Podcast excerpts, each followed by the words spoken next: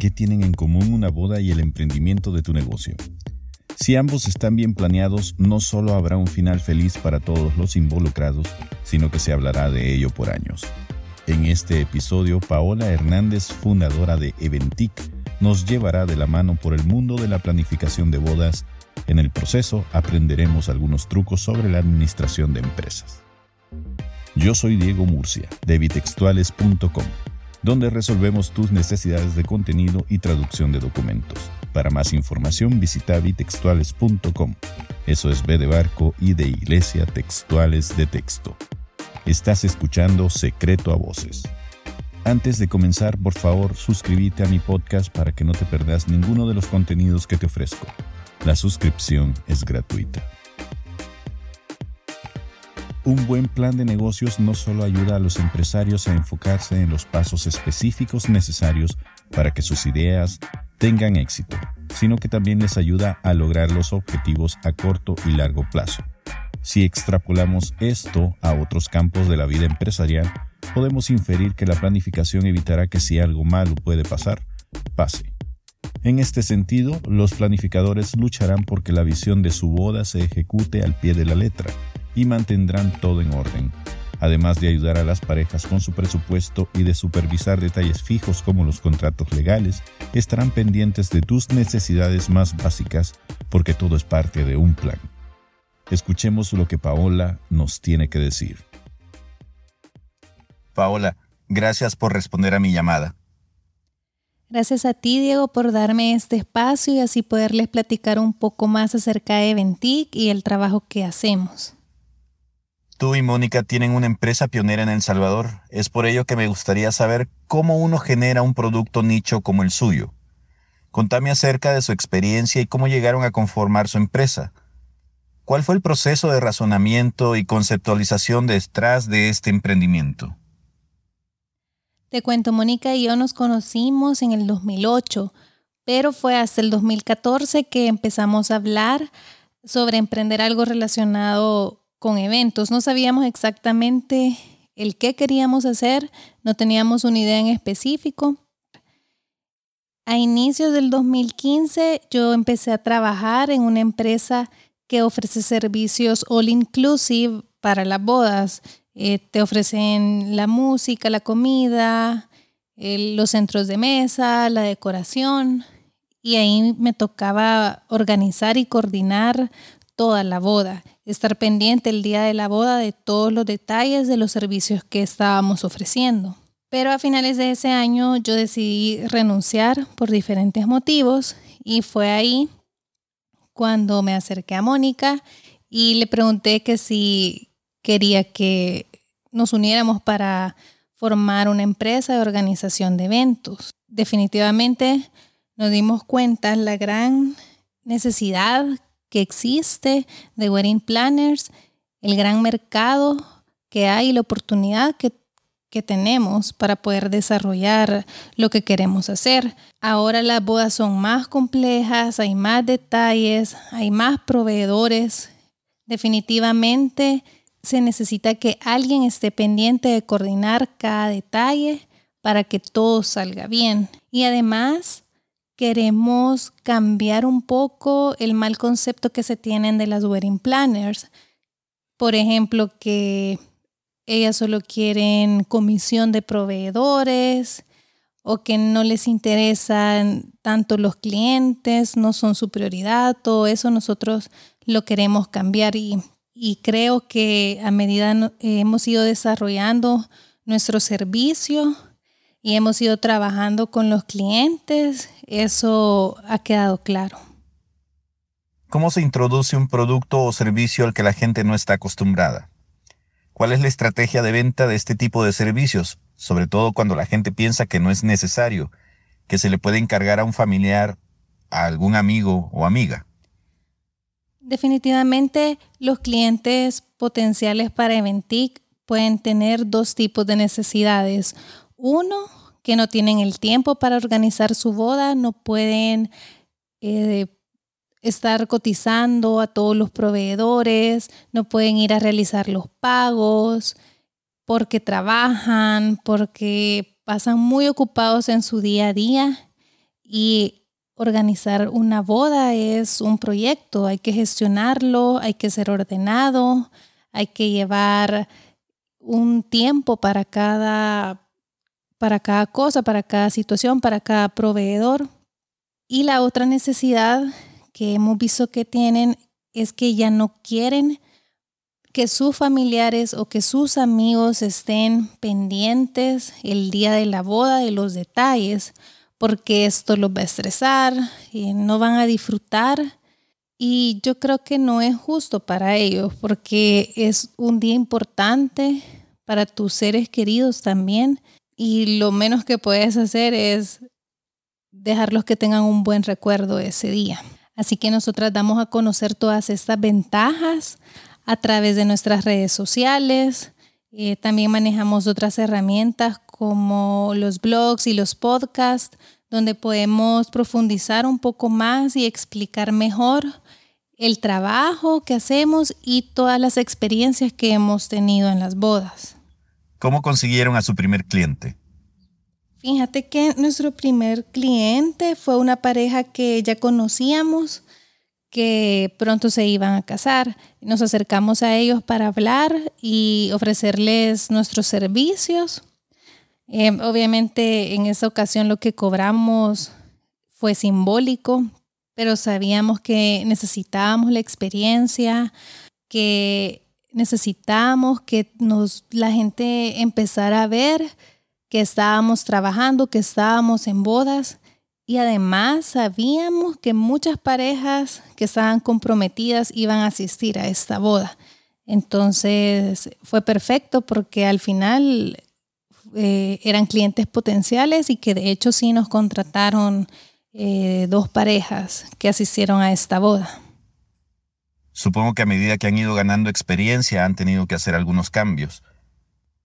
¿Qué cosas han tenido que tropicalizar para que su empresa encaje en la cultura salvadoreña y ustedes puedan ofrecer lo que el público quiere? Sí, sabemos que en cada país las bodas son diferentes, pero no es que nosotras trajéramos un modelo de boda de algún país en específico y que lo tuviéramos que cambiar en realidad desde un inicio hemos trabajado bajo el esquema de cómo son las bodas aquí en El Salvador, eh, de las tradiciones que siempre se han seguido. Esto es algo que desde el inicio teníamos conocimiento. ¿Cómo buscas el feedback de tus clientes y qué es lo que buscas conocer en sus comentarios sobre tu trabajo? Con cada pareja que nos contratan, siempre creamos un grupo en WhatsApp y esto nos sirve para estar comunicadas más rápidamente con ellos. Y al finalizar eh, cada boda, les pregunta, les damos gracias por la oportunidad que nos han brindado y ahí les abrimos el espacio para que ellos nos den su opinión, si creen que todo salió bien o si hay algo que mejorar.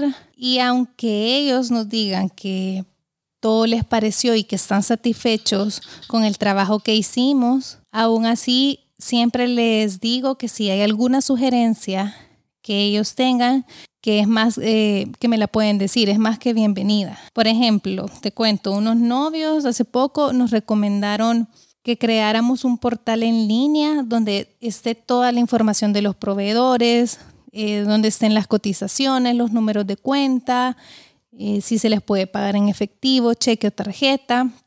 Esta idea me encantó definitivamente está entre nuestros objetivos a futuro poderlos realizar. Y probablemente son cosas que no nos hubiéramos dado cuenta o no hubiéramos pensado si no fuera por el feedback que nuestros clientes nos dan.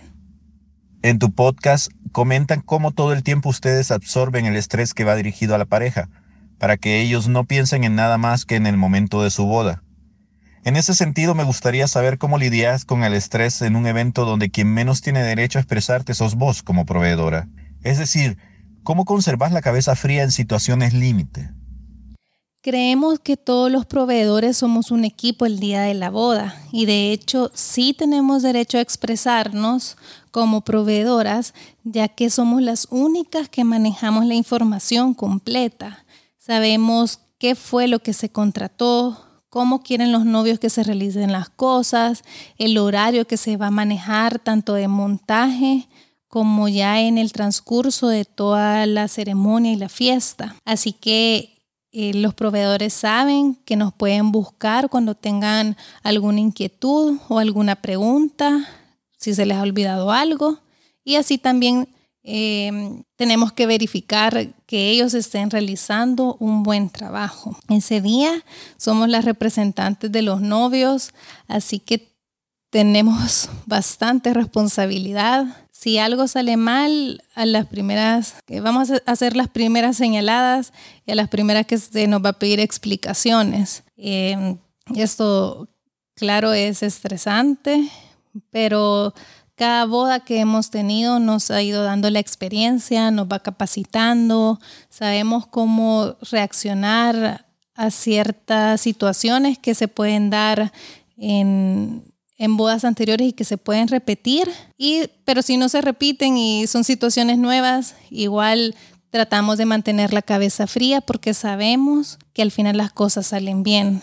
Em, hemos aprendido que lo primero que tenemos que hacer es ser proactivos, tomar decisiones, actuar, tratar de resolver cada problema, eh, cada situación y que entre todos los proveedores vamos a salir adelante para que todo sea un éxito. A muchos nos suele pasar después de un tiempo de estar haciendo una actividad o un emprendimiento, aparecen competidores. Seguramente tu mercado nicho está inundado ya de personas inexpertas y sin capacitación que brindan un servicio menos que estelar y cobra muy poco por sus esfuerzos. Puede ser difícil para los profesionales realmente talentosos y con experiencia cobrar en consecuencia cuando los clientes comparan manzanas con naranjas.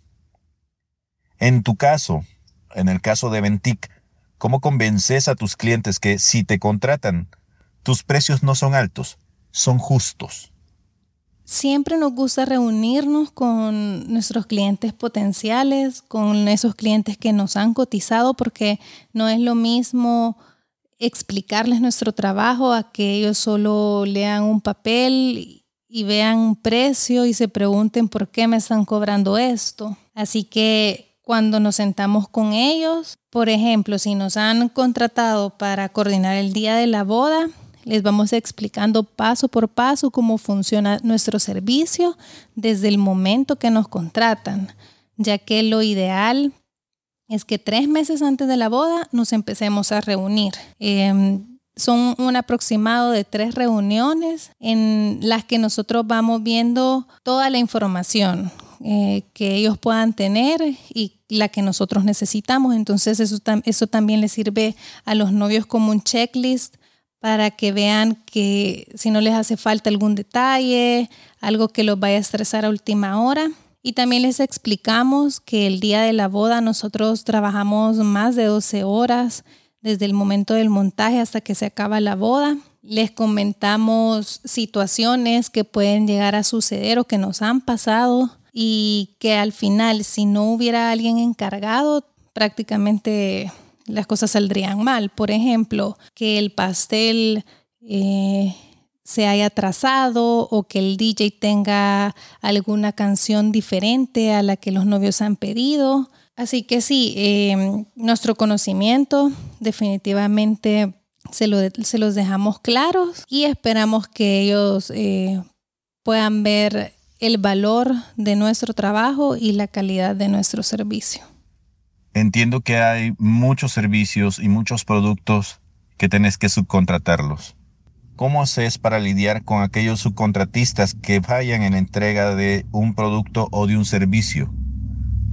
Cuando lo que se está jugando es tu reputación o tu nombre. Esto lo hemos tratado de minimizar eh, y sí, tenemos un listado de proveedores con los que no trabajamos ya que hemos tenido eh, malas experiencias, tal vez en un inicio era la primera vez que trabajábamos con ellos, no conocíamos su trabajo y al momento te das cuenta que son proveedores irresponsables, que no se dan cuenta o, o no entienden la importancia del trabajo y, de lo que están haciendo, porque una boda no se va a volver a repetir, no, uno no les puede decir en la siguiente boda les voy a, recompensar lo malo que hice o, o que se me olvidara algo. Entonces sí tenemos nuestra lista y cuando los novios nos buscan para contratarnos antes de firmar, antes de aceptar cualquier boda, si les preguntamos quiénes son sus proveedores y si ahí ellos nos dicen que está alguno de los proveedores que, están en nuestra lista negra, no aceptamos la boda porque no podemos arriesgarnos a, manchar nuestra, nuestra reputación. Durante la planeación de una boda muchas veces las parejas tienen que tomar algunas decisiones difíciles basadas en momentos emocionales. Entiendo que tu trabajo es descubrir las mejores opciones posibles que funcionen dentro del presupuesto de la pareja. A pesar de esto, ¿qué error constante es el que soles encontrar en los futuros esposos que muchas veces los nublan para tomar la decisión más razonada? El primer error que he visto con los novios es que no somos las primeras proveedoras a las que contratan. De hecho, muchos em, buscan primero el lugar, el fotógrafo, la música y hasta el final se acuerdan de nosotras y, nos buscan, ¿verdad? Entonces sí, eh, lo ideal sería que primero nos contrataran a nosotras desde un principio porque así los podemos asesorar en cuanto al presupuesto, les podemos hacer ver en realidad cuánto es lo que se debe de invertir en cada rubro de la boda, en fotos, en invitaciones, en música, en el pastel. Los podemos guiar en ese tema y así también les podemos recomendar qué proveedores son exactamente los que se van a ajustar al dinero que tienen. Y el otro error que veo yo es que muchos de, bueno, sobre todo las novias, creo yo, es que, es que se dejan llevar por todo lo que ven en Pinterest. Esta es una excelente herramienta para inspirarte, pero el problema es que llegas a un punto en el que no se ajusta a tu realidad, entonces puede llegar a crear expectativas tan altas en las novias que después cuando se dan cuenta que no pueden tener todos esos detalles, se terminan desilusionando. Y creo que sin importar el presupuesto, tú puedes tener una boda linda, aunque sean detalles pequeños, aunque sea sencillo, pero se puede lograr. A veces me da la impresión que la gente hace las bodas no para ellos, no para celebrar su amor, sino para pantallar a sus amigos o vecinos sobre aquello que no tienen. Me parece que sucede lo mismo como con las quinceañeras. He visto a gente que gasta el equivalente al enganche de una buena casa y muchas veces ni siquiera se ponen a pensar en esos gastos futuros, en especial si están pensando en tener hijos o si quieren irse de viaje, cosas así por el estilo, cosas que me parecen un poco más razonables. ¿Cuál es tu comentario sobre esto? Yo creo que el problema es que muchas veces las personas quieren aparentar algo que en realidad no tienen. Y para mí eso es una actitud irresponsable porque las parejas tienen que estar conscientes que después de la boda no van a regresar a vivir con sus papás, eh, van a haber gastos mensuales que antes no tenían, probablemente se van a aumentar cuando empiecen a tener hijos. Entonces sí tienen que ser bastante conscientes con lo que quieren gastar ese día. Eh, creo que es importante que no olvidemos la verdadera razón de una boda. No es la fiesta, en realidad es la ceremonia. La recepción solo es un momento. La recepción es para celebrar la unión que acaban de realizar los novios.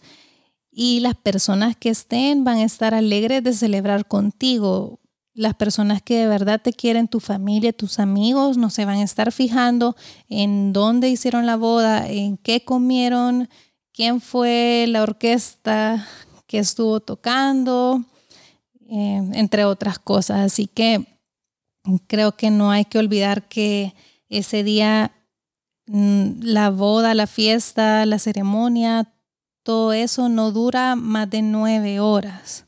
Y después te quedas toda una vida con tu pareja para salir adelante y no es válido endeudarse, no es válido empezar con problemas financieros desde un principio y que la causa de estos problemas haya sido tener una gran boda. Paola, gracias por tu tiempo. ¿Dónde se puede comunicar la gente con ustedes para contratar sus servicios de planeación de bodas? Gracias a ti, Diego, por esta oportunidad, por la entrevista. Nos pueden buscar en Instagram y en Facebook como Eventic El Salvador. También pueden visitar nuestro sitio web que es www.eventicsv.com o nos pueden escribir a nuestro correo electrónico que es info.eventicsv.com. Si te gustó este contenido, te invito a que visites bitextuales.com. Ahí encontrarás más información relacionada con el mundo editorial y de la traducción en formato online y podcast. También te invito a darte una vuelta por la sección del sitio sobre recomendaciones tecnológicas, donde te doy a conocer accesorios que yo he utilizado en mi vida periodística y que me han ayudado a convertirme en un profesional de la escritura más productivo. Te prometo que mis recomendaciones te ahorrarán dinero y dolores de cabeza.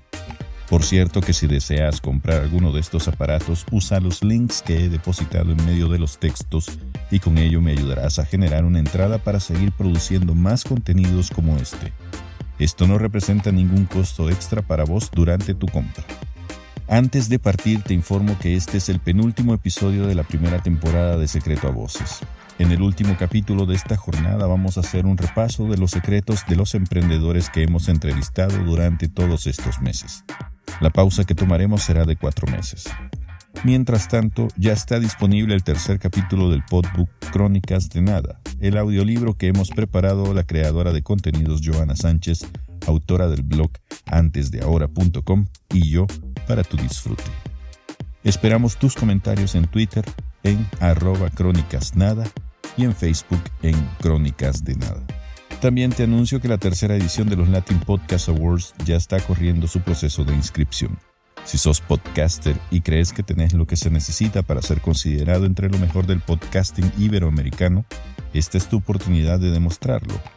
A partir del 30 de junio, el precio de las inscripciones sube 15 dólares. El periodo de registro para participar termina el próximo 15 de julio. Para más detalles, visita latinpodcastaward.com. Si quieres ponerte en contacto conmigo, podés escribirme a dmurcia.bitextuales.com. Volvamos a encontrarnos en el siguiente capítulo. Suerte.